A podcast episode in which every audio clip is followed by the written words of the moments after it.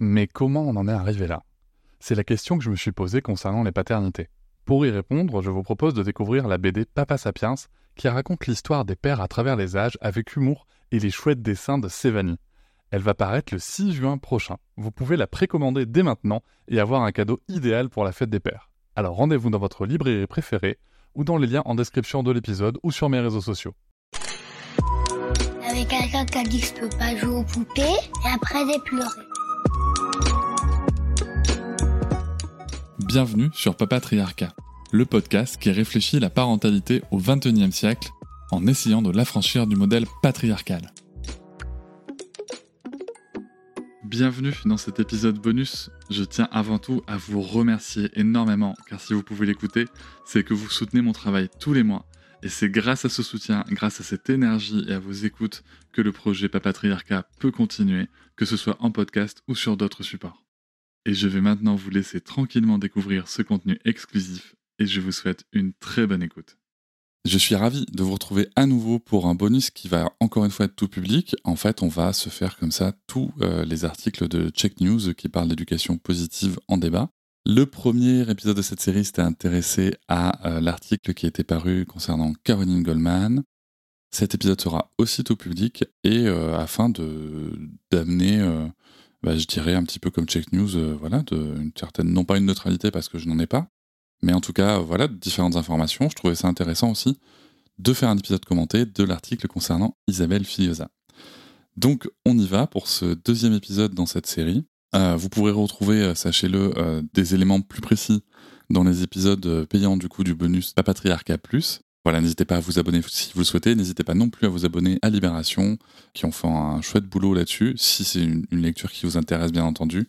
Moi, j'ai fait le choix de m'abonner à 1 euro pour les deux mois d'été, et c'est plutôt chouette.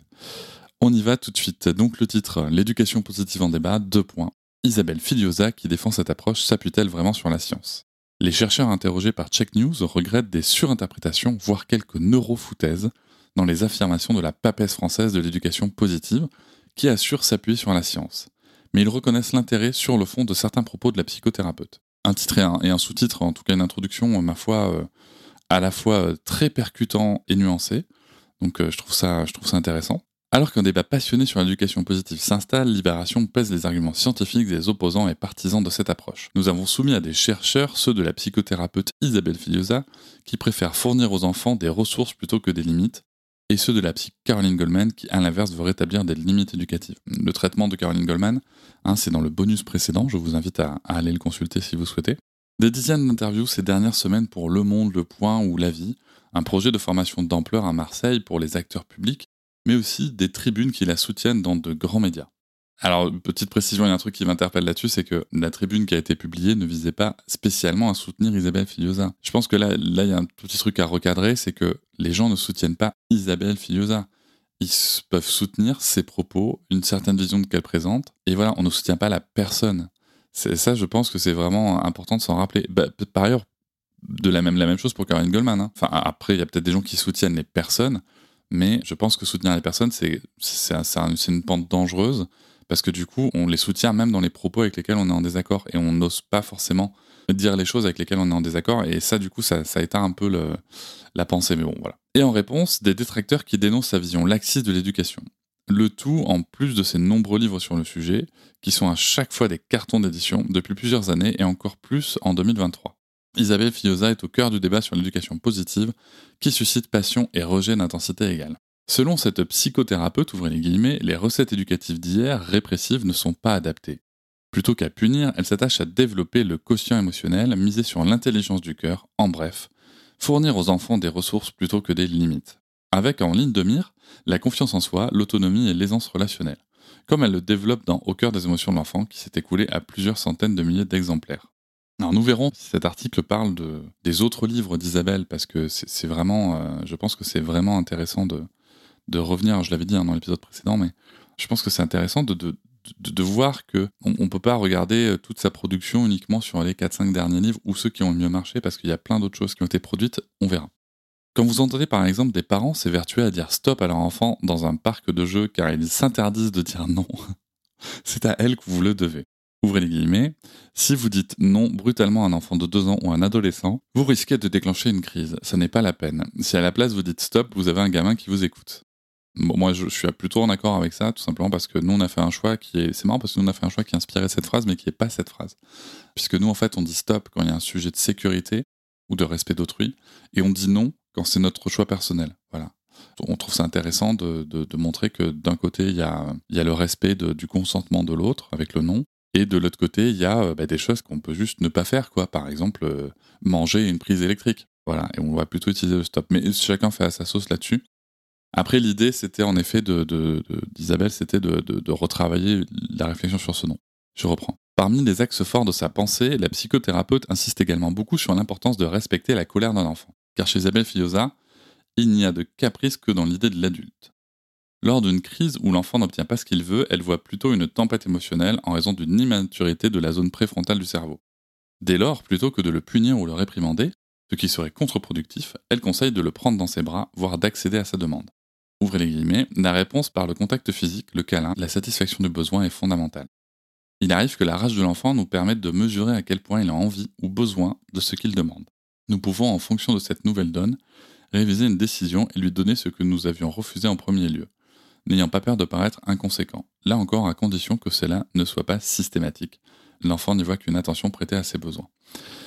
Alors, j'aime beaucoup, je trouve cette citation intéressante parce qu'on peut avoir plusieurs lectures. On peut avoir une lecture qui va consister à, dire, ben voilà, Isabelle Fioza, quand l'enfant est en crise, elle dit juste faites-lui un câlin. C'est un petit peu plus complexe que ça, mais on peut le lire comme ça du coup, quand on prend cette, cette citation-là.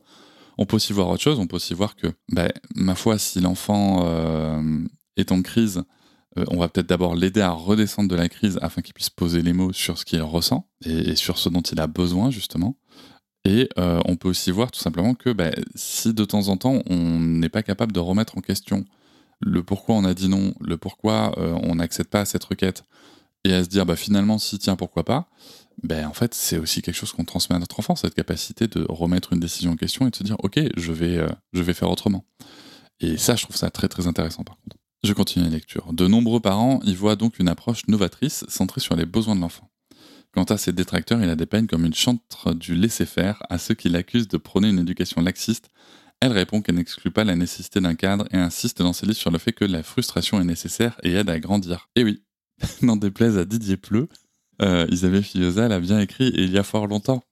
Euh, donc euh, voilà, ça c'est, je trouve ça très bien qu'il ait remis parce que c'est une des choses qu'elle écrit en premier, hein, la nécessité de cadre pour l'enfant et la présence de la frustration. Là où un Didier Pleu, par exemple, va se, distinguer par rapport à Isabelle Fioza, c'est que, de ce que j'ai compris, bien entendu, hein, et de mes échanges avec Isabelle, c'est qu'on part du principe que l'enfant rencontre de la frustration suffisamment dans sa vie, et qu'on n'a pas besoin de faire exprès de le frustrer comme euh, peut le recommander Didier Pleu par endroit. Attention, ne tombons pas dans la caricature. Didier Pleu ne dit pas que le parent est un, est un pervers qui est en train de, vouloir frustrer en permanence son enfant, mais il insiste sur la nécessité de mettre l'enfant en situation de frustration comme s'il n'en rencontrait pas assez dans sa vie. Et ça, je pense qu'il y a matière à débat. Je reprends. Pour d'autres, euh, l'approche rappelle surtout le bon vieux développement personnel, une autre spécialité d'Isabelle Filiosa qui y consacre de nombreux livres, centrés uniquement sur l'individu au point de culpabiliser les mères qui devraient se mettre en quatre pour ne pas irrémédiablement entraver le développement de leur enfant. C'est notamment ce que pointe la journaliste scientifique Béatrice Camerer, autrice de L'éducation vraiment positive. À la question Doit-on courir aux mains de Roppler Isabelle Filiosa semble ainsi répondre par l'affirmative. Citation Quand vous multipliez par 2 le temps d'intervention, vous multipliez par 10 la durée des pleurs de l'enfant. Que se passe-t-il pour le nourrisson si personne ne vient alors qu'il pleure? Il est totalement douleur. Il ne peut se dire que sa maman va venir tout à l'heure quand elle aura fini de faire la vaisselle, de téléphoner, de s'occuper d'autre chose. Il est mal. Personne ne vient. Cette mère qui devrait le secourir, le protéger, ne le fait pas. Alors, cette citation, je, comprends totalement pourquoi est-ce qu'on peut la lire de manière culpabilisante. Et pourquoi on peut ressentir de la culpabilité en, la lisant. C'est marrant parce que cette citation, je l'ai lue hein, dans, les livres d'Isabelle, et euh, moi, je ne l'ai pas vécu comme ça, tout simplement parce que je, comprends, on me dit, ok, il est totalement douleur et tout, sauf qu'en fait, moi, j'ai besoin de finir ma vaisselle, j'ai deux minutes à finir ma vaisselle, euh, je peux je peux euh, supporter que mon enfant pleure. Alors après, c'est pareil de la même manière. Quand je faisais la vaisselle, je portais ma fille, donc euh, du coup, j'avais pas ce souci-là. Et je me demande à un moment aussi si, et, ça, c'est un truc quand même que la réflexion d'Isabelle peut nous amener, parce que on, y reviendra, mais il y a quand même des sujets de, de pratique sociale qu'elle remet en question. Hein. Euh, est-ce qu'à un moment aussi, voilà, le fait de laisser en permanence un enfant dans un parc ou quoi, c'est pas, pas quelque chose qu'on doit questionner? Je dis pas qu'on peut pas le faire. Moi, le premier, je l'ai fait. hein. Quand je prenais ma douche, ma fille, elle était dans son parc et même si elle pleurait, en fait, il ben, fallait que je prenne ma douche. Donc, il y en a qui vont dire que je suis d'une grande violence, mais en fait, euh, moi, j'ai besoin de me sentir propre et bien pour bien m'occuper de ma fille. Mais à contrario aussi, je ne faisais, enfin, je faisais la vaisselle en l'apportant, quoi, s'il y avait besoin. Donc, euh, je pense qu'il y, a des choses à, réfléchir et, euh, et, du bon sens à remettre un peu au milieu de tout ça. Mais, euh, mais par contre, je comprends en effet que cette vision-là puisse être vue de manière culpabilisante. Je reprends. Pour justifier ces approches et ces nouvelles méthodes éducatives, cette passionnée de neurosciences adopte souvent un vocabulaire très technique, savant, comme lorsqu'elle évoque les couches néocorticales du cerveau, ces ondes alpha, ou la chute du taux de peptides opioïdes que provoquerait l'extinction du poste de télévision. Et elle avance régulièrement que ce qu'elle écrit a été prouvé par des études scientifiques. Alors, Isabelle Filiosa et son éducation positive sont-elles inattaquables car fondées et démontrées scientifiquement? Il n'est pas aisé de l'affirmer. Si Isabelle Filiosa se réfère souvent à la science, elle ne cite que très rarement des articles scientifiques précis. Même dans ses livres, les bibliographies listent plutôt d'autres essais que des études de revues reconnues. Interrogée sur ses sources par Check News, Isabelle Filiosa les livre toutefois volontiers. Elle indique par exemple s'appuyer sur de grands noms de la médecine comme le neurobiologiste Henri Laborie, le médecin spécialiste du stress Hans Selye, ou encore les travaux de Martin Teicher d'Harvard, qui est le grand spécialiste des conséquences de la maltraitance. Reste à savoir si l'interprétation qu'en fait Isabelle Filiosa est fidèle à la littérature scientifique. Nous avons donc interrogé des chercheurs spécialisés dans les questions liées à la psychologie et au développement de l'enfant, ou des neurosciences, à la fois sur la philosophie défendue par la psychothérapeute, mais aussi surtout et surtout sur ses affirmations les plus marquantes. Résultat, si la psy s'appuie bien sur des études, elle a tendance à surinterpréter ou exagérer certains résultats. Avant de commencer les réponses euh, des experts, euh, moi je trouve ça intéressant. Il y a un truc quand même qui me marque euh, dans, tout ça, c'est que alors, j'avoue ne pas me rappeler si Isabelle cite les études ou juste d'autres livres dans, dans ce livre à elle. Je ne sais pas. Ce que je peux vous dire, c'est que moi, mon éditrice, elle m'avait plutôt recommandé de citer les livres plutôt que les études elles-mêmes visées, tout simplement parce qu'en fait, ça, les études sont pas souvent euh, digestes pour la plupart des gens, à commencer par moi. quand, c'est un ouvrage grand public, hein, j'entends bien, moi en tout cas mon éditrice m'avait plutôt recommandé de diriger vers des livres. Donc c'est peut-être ça la réponse. Après, qu'est-ce que je constate aussi, c'est que Isabelle Fioza répond à, cet article en fait, contrairement à Corinne Goldman euh, qui ne répond pas jamais à des gens qui vont remettre en question son travail. Et euh, je trouve quand même que ça montre d'une part une certaine humilité et d'autre part euh, euh, ben, un certain sérieux, une certaine confiance en ses propos aussi oserais-je dire, une certaine démarche scientifique, parce que c'est justement en se confrontant, en nourrissant le doute, qu'on peut euh, évoluer. On va voir ce qu'il en est ensuite, mais je trouve ça intéressant qu'elle réponde à cet article et justement qu'elle puisse fournir, comme, comme dit dans l'article, les études qui sont visées, une fois qu'on lui demande. Alors on y va. Là, il y a un sous-titre qui est une caricature. Enfin, c'est le titre, il y a vraiment écrit une caricature. Si une tempête émotionnelle sévit dans le cerveau droit de votre enfant, inutile d'appeler l'enfant à la raison, écrit par exemple Isabelle Filiosa dans la préface du livre Le cerveau de votre enfant, paru en 2015. En visualisant la tempête dans le cerveau droit et le désert dans le cerveau gauche, je vois tout de suite ce que j'ai à faire en tant que parent. Ce n'est pas du tout le moment de lui enseigner quoi que ce soit, sous peine de parler dans le désert. Il nous faut d'abord aider l'enfant à calmer son cerveau et le rendre réceptif. Comment? En se connectant avec tendresse à ses émotions. Pour Franck Ramu, chercheur en sciences cognitives et directeur de recherche au CNRS, il est exact de dire que les émotions négatives ne sont pas propices aux apprentissages. Pour autant, tout ce discours sur le cerveau droit et le cerveau gauche est une caricature des neurosciences réfutée depuis longtemps et rangée au rayon des neuromythes. Auprès de Check News, Isabelle Fioza le reconnaît d'ailleurs volontiers. Je ne parle plus de cerveau gauche et droit aujourd'hui. Les choses sont plus complexes que cela. À l'époque, tout le monde utilisait ces expressions. Mais sur ça, comme sur le reste, si on me dit que je me trompe, je suis ravi de corriger et de changer d'avis si besoin. Bah écoutez, euh, je vais prendre le temps de commenter ça quand même parce que euh, que dire Tout simplement, voilà. Enfin, la réaction d'Isabelle, euh, je la trouve. Euh, J'allais presque dire normale, mais c'est pas, pas le bon mot.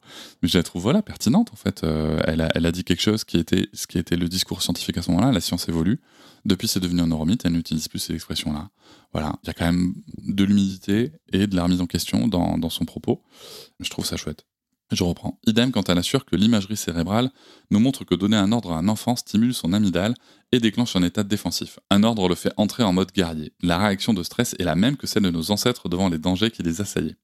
Pour le chercheur, effectivement, les ordres ne sont pas de bons antécédents qui favorisent l'obéissance. Si on veut obtenir quelque chose d'un enfant, mieux vaut lui demander calmement et poliment en disant s'il te plaît et en lui laissant un choix. Pour autant, tout le reste de ces démonstrations sur nos ancêtres est exagération et neurofoutaise. Je trouve ça intéressant de, voir qu'il y a un sujet de forme en fait plutôt qu'un sujet de fond. C'est bien, c'est bien. Moi, je, suis, je, je trouve ça intéressant qu'il y ait cette vision nuancée. Au passage, pour le psychologue clinicien et docteur en psychologie du développement Frédéric Russet, donner en ordre n'est pas en soi un mauvais traitement, car tout dépend du contexte et de la relation avec l'enfant. Ce chercheur qui a recouru à des programmes d'éducation positive pour accompagner des parents au CHU de Montpellier cite à l'appui une étude menée par deux chercheurs américains en psychologie, Anne Gregory et Michael Ripsky, qui concluait que sur la base d'une relation non seulement positive mais surtout de confiance, l'acte d'autorité ne, ne vient rien fragiliser ou remettre en question. Une tendance à la surinterprétation que l'on retrouve quand la psychothérapeute assure que nous savons aujourd'hui que les traumas de l'enfance altèrent le développement du cerveau. Diminution du volume du cortex préfrontal, du corps calleux et du cervelet, diminution de la taille de l'hippocampe, baisse de récepteurs à ocytocine et dopamine et hyperactivité de l'amygdale. Là encore, il est vrai que les traumas de l'enfance modifient le développement du cerveau, notre Franck Ramu, mais c'est vrai de toutes les expériences que nous vivons et à tout âge. Par ailleurs, cette liste de régions cérébrales donne une illusion de précision et de certitude qui n'est pas du tout en rapport avec la fiabilité des résultats en neuroimagerie. Alors, euh, juste, je voulais revenir sur le, fait de donner un ordre. J'aurais dû m'arrêter avant, tant pis. En fait, sur le fait de donner un ordre, bah, moi, je suis, d'accord avec Frédéric Russet. Alors après, j'ai pas l'impression que... C'est toujours pareil. Faut voir d'où on part.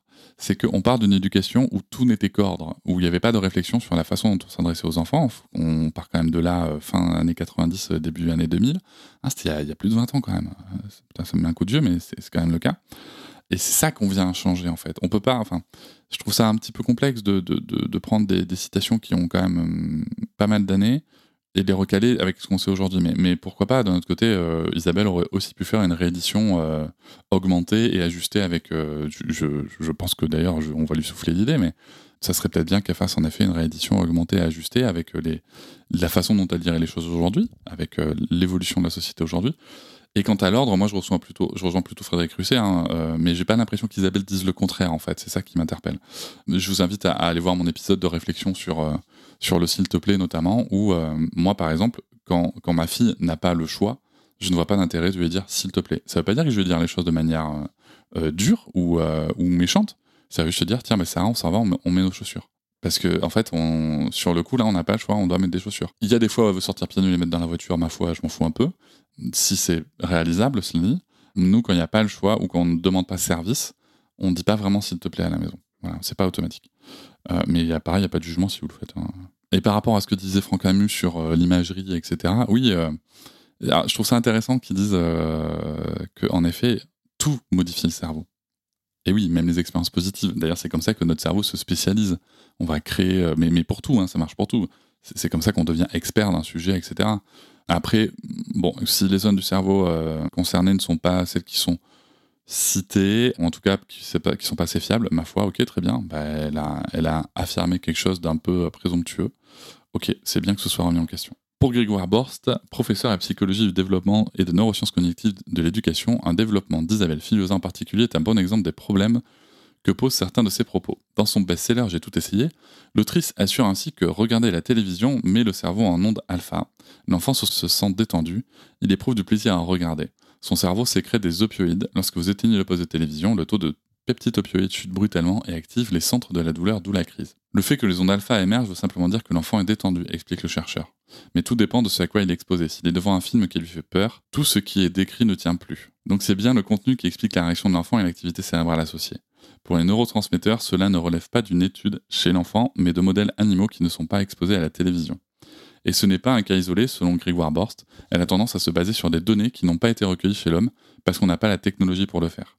Certaines techniques d'étude du cerveau ne peuvent en effet être réalisées qu'en injectant des substances potentiellement dangereuses pour le cerveau, et ne sont donc évidemment pas réalisables sur des humains, a fortiori des enfants. Life is full of what ifs. Some awesome, like what if AI could fold your laundry?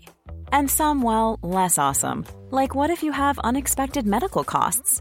United Healthcare can help get you covered with Health Protector Guard fixed indemnity insurance plans. They supplement your primary plan to help you manage out of pocket costs. No deductibles, no enrollment periods, and especially no more what ifs. Visit uh1.com to find the Health Protector Guard plan for you. Alors désolé, il y a un truc qui m'interpelle, c'est que par contre ça nous choque pas du tout sur les animaux. Mes réflexions antispécistes, euh, je suis pas, je suis pas vegan ou, ou spécial, enfin je, je me considère pas antispéciste. Si vous connaissez pas le terme, c'est en fait voilà, c'est plutôt dans la défense des droits des animaux. La façon dont c'est tourné, on a question à se poser de dire Bon, ben en fait, euh, mettre en jeu la vie des animaux, c'est pas grave, mais la vie des humains, c'est, grave. Je pense qu'on a vraiment là un, un regard sur le vivant qui est très particulier. Bon, c'est, c'est to- totalement hors sujet, mais c'est euh, le truc qui m'a sauté, sauté aux yeux là. Ces données sont souvent recueillies chez le rongeur et Isabelle Filosa en tire des enseignements chez l'homme sans la prudence et la distance qui seraient de rigueur. Même quand ce sont des études sur l'homme avec extrapolé les résultats. Par exemple, on a des études qui ont démontré que chez des adolescents qu'on traite de façon injuste, ce sont des zones du cerveau liées à la douleur physique qui sont activées. Ce qui est intéressant, mais pas de là à dire que ça abîme le cerveau en aucun cas. Mais là, c'est pareil. Euh, alors, par rapport à cette étude précise, qu'on vient de dire qu'Isabelle extrapole le fait que par rapport à des situations où c'était des, euh, adolescents, donc qui ont un cerveau qui a, un certain développement, euh, où on a vu en effet que c'était les zones du cerveau liées à la douleur physique qui sont activées, qu'elle extrapole le fait de mettre ça euh, au niveau de l'enfant plus jeune, ma foi, euh, c'est tout à fait euh, juste de le dire, elle extrapole, mais elle l'assume pleinement. C'est une théorie qu'elle avance. Après, on est d'accord avec ou on n'est pas d'accord avec. Maintenant, elle n'a pas dit que ça, ça a abîmé le cerveau. Après, c'est peut-être que si on fait les liens avec d'autres propos, oui, mais elle n'a jamais spécifiquement dit ça. Bon. Mais par contre, j'entends qu'on puisse faire le lien, c'est vrai, c'est vrai. Donc on est quand même sur des interprétations. Alors là où, par contre, là où je comprends la problématique, c'est que du coup, comme ce sont des théories, les propos d'Isabelle qui sont tirés de différentes études scientifiques qu'elle théorise, bah, en effet, ma foi, c'est sujet à interprétation et euh, chacun, euh, chacune pourra lire différemment. Et je comprends du coup la frustration euh, dans un monde scientifique où on veut vraiment que tout soit extrêmement carré. Je comprends, je comprends. Même constat pour Franck Ramu, certaines références scientifiques de la psychothérapeute peuvent être vraies ou sont basées sur un résultat vrai, mais elle les exagère souvent. Et par ailleurs, elle enrobe de considérations, souvent banales, d'une surcouche de neurodiscours qui donne une apparence de solidité et de crédibilité, mais c'est au mieux de la simplification extrême, au pire n'importe quoi. Ok. Ils y vont pas avec le dos de la cuillère. Comme il explique sur son blog, les données des neurosciences dont la psychothérapeute raffole tant se placent en effet surtout à un niveau de description du cerveau. Ces études ne disent donc pas à elles seules s'il faut dire stop plutôt que non à un enfant. Non, elles ne suffisent pas. Mais il y a aussi l'expérience, il y a aussi la vie en fait. Et je pense que là-dessus, c'est un mélange. La science en elle-même ne nous dit pas comment on doit être avec les autres ou nos enfants. Ce sont juste des indicateurs, ce sont juste des pistes à suivre. Mais en effet, ce que dit Franck Ramu est du coup euh, irréfutable. hein. Les, études ne disent pas qu'il faut dire stop plutôt que non. Maintenant, en réfléchissant à ça et en se basant là-dessus, on peut avoir une, euh, une vision un peu différente. Donc c'est intéressant, c'est intéressant. Elle avance des données scientifiques en les sortant de leur contexte, abonde Anne Bobinbeg, maîtresse de conférences en psychologie du développement à l'université Paris-Nanterre. Dans nos labos, on est très attentif au contexte social, physique de l'enfant. La chercheuse reproche notamment Isabelle Fillosa de faire croire qu'il n'y a qu'une seule méthode qui marche pour tout le monde, tout le temps, partout, au nom de la science. Quand on fait de la recherche, on sait que c'est faux, que tout dépend de l'âge des enfants et de la disponibilité des parents, de leurs conditions sociales et économiques, de l'entourage, etc. Car au-delà des parents, la question de l'entourage est loin d'être neutre. Il est par exemple établi que chez les personnes exposées très jeunes à de la violence physique, il y a des conséquences sur la connectivité entre différentes zones du cerveau, qui peut conduire à des difficultés de régulation des émotions, explique Grégoire Borst. Mais on sait aussi que si l'enfant bénéficie d'un tissu social de suffisamment bonne qualité, cela suffit à compenser cet effet négatif, au point qu'on ne voit plus ces modifications et on parle de violence physique avérée. On peut donc imaginer que dans le cas de violences éducatives ordinaires telles que décrites par Isabelle Fillosa, infiniment moins graves que des violences physiques, il est aventureux de postuler des dommages irréversibles du cerveau, comme peut parfois le suggérer la psychothérapeute. Ah alors là, c'est super intéressant parce que je pense que ces personnes gagneraient à, à être tous et toutes autour d'une même table. Vraiment, très sincèrement, pas dans l'optique de régler des comptes, mais dans l'optique de, voir les liens qui existent entre ce qu'ils disent. Je vais reprendre. Est-ce que euh, les assertions d'Isabelle Filiosa concernant la disponibilité des parents, la disponibilité notamment des mères, faut pas se mentir, sont applicables dans certaines conditions sociales? En l'état de la société, oui. Est-ce qu'elle n'en tient pas compte? Je suis en désaccord profond et je pense que au-delà des données scientifiques, ça, du coup, sur ces propos-là, ça aurait mérité qu'il se penche sur ses travaux avec la commission des 1000 premiers jours, avec ce qu'elle peut faire avec la ville dans laquelle elle travaille en- actuellement avec la ville de Marseille, pour voir en effet qu'il y a, elle porte des sujets sociaux et politiques, elle soutient euh, des démarches politiques justement pour l'accompagnement des parents, pour euh, l'allongement des congés euh, parentaux, et qu'elle a tout à fait conscience de de l'exigence sociale et politique euh, des modèles. Et je pense que là, on a d'a- d'ailleurs un point essentiel avec euh, de différence avec Caroline Goldman, c'est que Caroline Goldman ne pense pas à la société et l'enfant doit s'adapter, l'enfant et les parents doivent absolument s'adapter à la société, alors que justement un des combats d'Isabelle Filosa, c'est de faire évoluer la société. Donc là, c'est un petit peu dommage de, voir uniquement sous cet angle-là. Mais c'est l'angle de l'article, ma foi. Donc bon, pourquoi pas? Donc euh, je voulais faire un petit apport là-dessus. Et alors c'est intéressant parce que là, Grégoire Borst, euh, enfin quelqu'un d'autre nous disait qu'il n'y avait pas de conséquences sur le cerveau. Grégoire Borst maintenant nous dit que si ça a des conséquences sur le cerveau, mais que ça peut se réparer. Mais bien sûr que ça peut se réparer. Il n'y a pas de débat. Ah, par contre, euh, et là je vais sortir d'Isabelle Fioza, les violences éducatives ordinaires ont des conséquences. Alors pas forcément sur la structure du cerveau, ça je l'entends tout à fait, mais croire que ces violences éducatives ordinaires n'ont pas de conséquences sur notre construction mentale, ce qui n'est pas le sujet, attention. Là, on parle vraiment de construction du cerveau, donc on parle de, quelque chose qui est physique, de physiologique, mais sur, sur notre construction mentale, de ce qu'on va penser de nous, etc. Ça, par contre, voilà, c'est pas ce qui est dit, mais je voulais juste amener cette petite nuance. Attention, si, si, ça, ça joue énormément on peut renvoyer vers les travaux d'Alice Miller. Et le jour où j'enregistre cet épisode, je vais prendre la route pour enregistrer un épisode avec qui paraîtra euh, bientôt avec une personne qui justement pourra euh, témoigner euh, et, argumenter sur les effets de, ces violences-là. Je continue. Cet angle mort du contexte se retrouve dans des conseils prodigués sur le fait de devoir accourir au moindre pleur. Isabelle Filosa aborde un peu par exemple le fait qu'une mère célibataire sans aide extérieure et devant s'occuper de ses autres enfants n'est pas forcément en mesure de le faire même si elle note dans un de ses livres qu'élever un enfant seul, ce sont massivement les femmes qui assument les enfants dans les familles monoparentales, est très dur et qu'il serait bon de repenser le tissu social pour rompre l'isolement de ses mères. Mais voilà, enfin, bon, j'avais pas fait gaffe qu'il a fait le truc juste après. Non seulement elle l'écrit, mais ça vaudrait le coup de se pencher sur, sur ses apports dans les mille premiers jours, par exemple. Vraiment, je pense que ça serait intéressant. C'est pas pour rien qu'elle milite pour euh, amener le modèle, euh, pas suédois, mais euh, parce que c'est plutôt la Norvège en l'occurrence, mais voilà, en tout cas les modèles nordiques en France, quoi, sur notamment la rupture de l'isolement des mères et des parents. Notons qu'il est effectivement aujourd'hui admis par la quasi-totalité des professionnels qu'il n'y a pas besoin de laisser pleurer un nouveau-né ou de ne pas trop le prendre dans ses bras pour éviter qu'il soit trop attaché à ses parents, comme le veut la croyance populaire tenace. Mais au-delà de la culpabilisation que peut amener la formulation de Fidiosa, son conseil est moins valable si on s'intéresse à des bébés un peu plus grands. Car par exemple, un jeune enfant qui pleure un peu parce qu'il cherche son sommeil, c'est tout à fait normal, rappelle Frédéric Russet. À condition d'être sûr que l'enfant n'a pas mal ou faim par exemple, on peut différer progressivement le fait de venir pour que l'enfant trouve ses stratégies petit à petit pour s'endormir seul. Détaille le psychologue qui a recours à des programmes d'éducation positive pour accompagner les parents au CHU de Montpellier. Alors là, on parle du sommeil de l'enfant. On est en train de parler de trucs différés progressivement. Je ne sais pas de quoi parle Frédéric Russet. J'espère juste que c'est pas de la méthode 5, 10, 15, qui a quand même été démontrée comme étant totalement inutile. Donc bon, je je, euh, sais pas. Du coup, comme c'est pas précisé, je sais pas. Par contre, en effet, on peut accompagner notre enfant, c'est ce qu'on a fait récemment avec notre fille, à trouver Il y a un épisode de réponse qui viendra euh, là-dessus euh, bientôt, au mois d'août. Et en effet, on peut, on peut bien sûr accompagner notre enfant là-dessus. Maintenant, voilà, comme je ne sais pas trop de quoi il parle comme méthodologie, bon, je ne m'aventure pas là-dessus. Interrogé par l'Express, le maître de conférence à l'université Paris 8, Thomas Ville-Montex, confirme qu'une étude publiée en 2020 dans le Journal of Child Psychology and Psychiatry indique que les épisodes de pleurs diminuaient effectivement plus chez les bébés qu'on laissait sangloter de temps en temps, et aucun effet négatif ne s'y trouvait associé. Il reste toutefois prudent sur les conclusions qu'on peut en tirer en raison du peu de données complémentaires qu'on dispose. Merci Thomas Ville-Montex, je pense que c'est en effet important. Alors moi là-dessus, la seule chose que j'ai à dire, c'est franchement, écoutez-vous quoi. Écoutez-vous euh, dans, la mesure de, ce que vous pouvez supporter, euh, dans un sens comme dans l'autre. Mais franchement là-dessus, les parents, écoutons-nous quoi. Comme on l'a, dit précédemment et comme euh, et comme ils le disent eux aussi, la, parentalité, ça se joue pas que dans des labos et dans des textes d'études quoi. Donc voilà, écoutez, écoutons-nous. Moi, je peux parler que pour ma fille, mais on s'est écouté et, et ça marchait. Et maintenant, on a une petite fille qui s'endort toute seule. Mais je vous laisserai écouter l'épisode sur le sujet. Même problème sur un des conseils euh, de Fidiosa qui a le plus infusé chez les parents, il ne faudrait pas employer la, la, négation avec les jeunes enfants, car les plus petits ne la comprennent pas.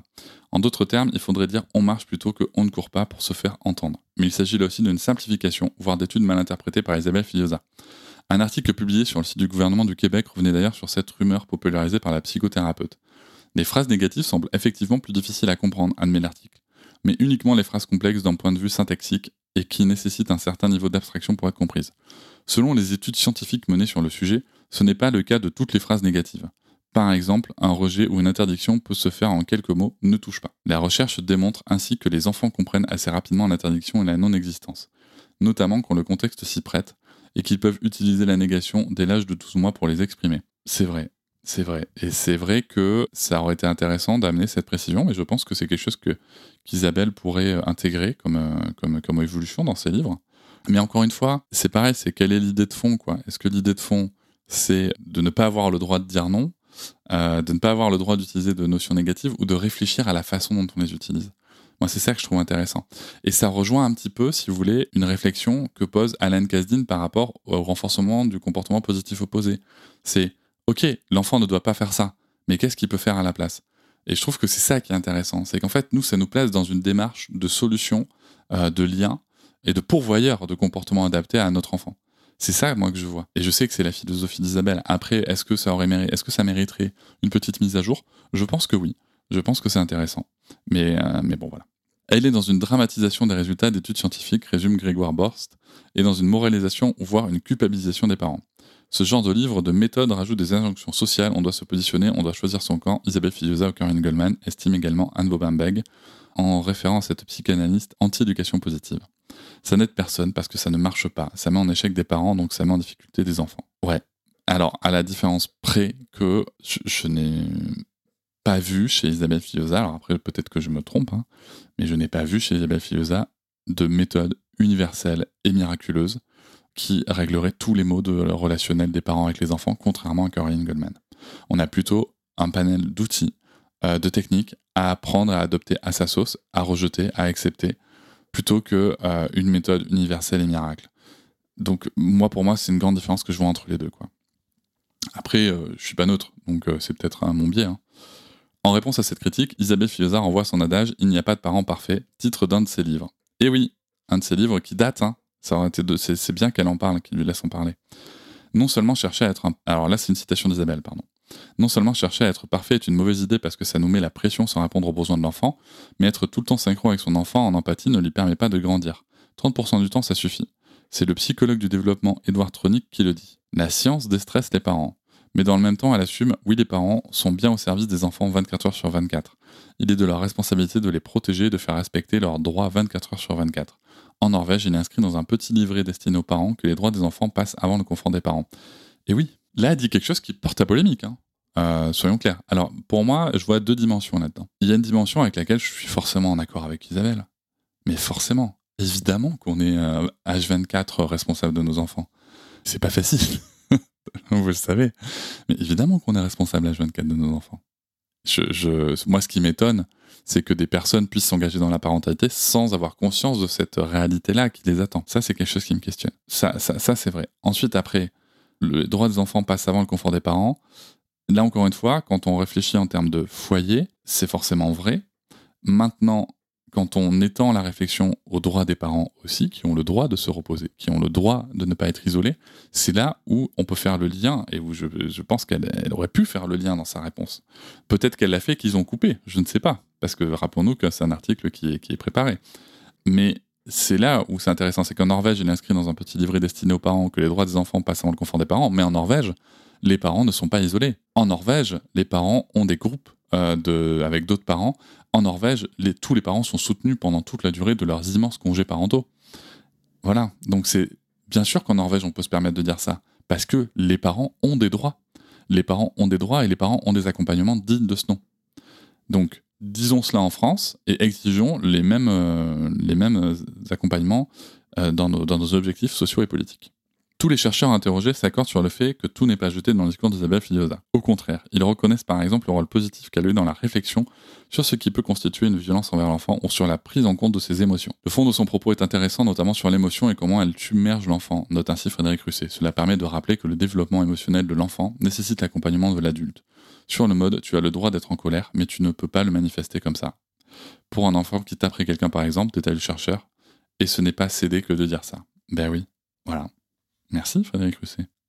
Si l'on sort du domaine de la parentalité, certaines affirmations d'Isabelle Fiusa sont bien plus contestées. C'est le cas notamment de ses prises de position sur l'origine de certaines maladies.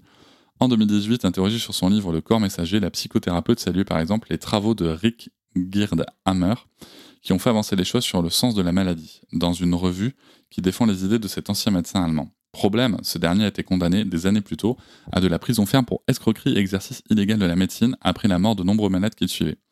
Il affirmait entre autres choses que tout cancer résulte d'un choc psychique extrêmement brutal, sans apporter d'éléments scientifiques à l'appui, et avait constitué autour de lui un mouvement accusé des dérives sectaires jusqu'à sa mort en 2017. La réponse d'Isabelle.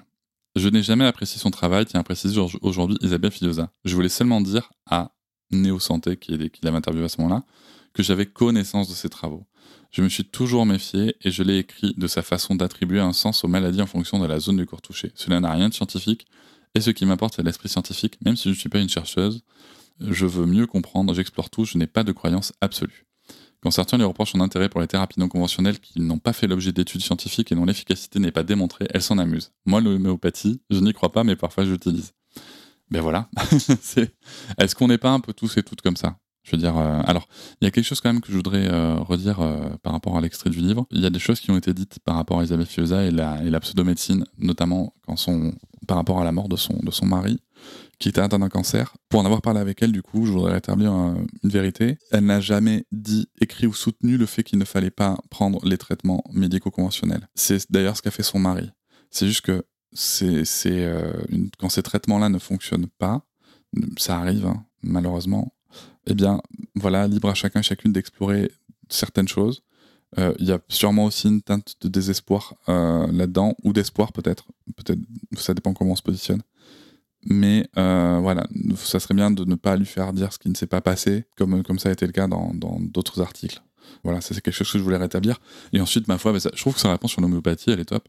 Parce que, ben, ouais, j'y crois pas, mais parfois j'utilise. Ben oui, parfois on, a, on peut avoir conscience qu'il y a un effet placebo, mais s'il marche, faisons-le. Donc, euh, donc voilà, c'est, et, je pense que c'est, intéressant. Euh, on nous dit qu'il y aura une dernière, un dernier article sur euh, ce que la science, du coup, ce qu'elle peut nous dire sur l'éducation. Donc, je ferai un dernier épisode là-dessus. Que penser de ces deux, ces deux premiers articles D'abord Corinne Goldman, puis Isabelle Fioza. Ben moi, ce que je note surtout, c'est que ben, il y en a une qui a assez confiance en ses travaux et qui a l'humilité de répondre aux personnes qui viennent la remettre en question et qui le font pas avec euh, le dos de la cuillère, hein, comme je l'ai dit. Euh, c'est quand même assez, euh, assez percutant par endroits. Et, je trouve ça très honorable de, de, se prêter à cet exercice. J'espère que Isabelle Fioza pourra servir d'inspiration à Corinne Goldman sur ce sujet. C'est la fin de cet épisode, on se retrouvera pour le dernier. Et, euh, et puis après, je pense que pendant l'été, on fera, on verra ce qu'on fait euh, d'autre. Salut, merci. Je vous remercie de m'avoir écouté. Je vous invite à vous abonner au podcast sur votre plateforme préférée et à me retrouver sur Instagram, TikTok, Facebook et sur le blog papatriarca.fr. À bientôt!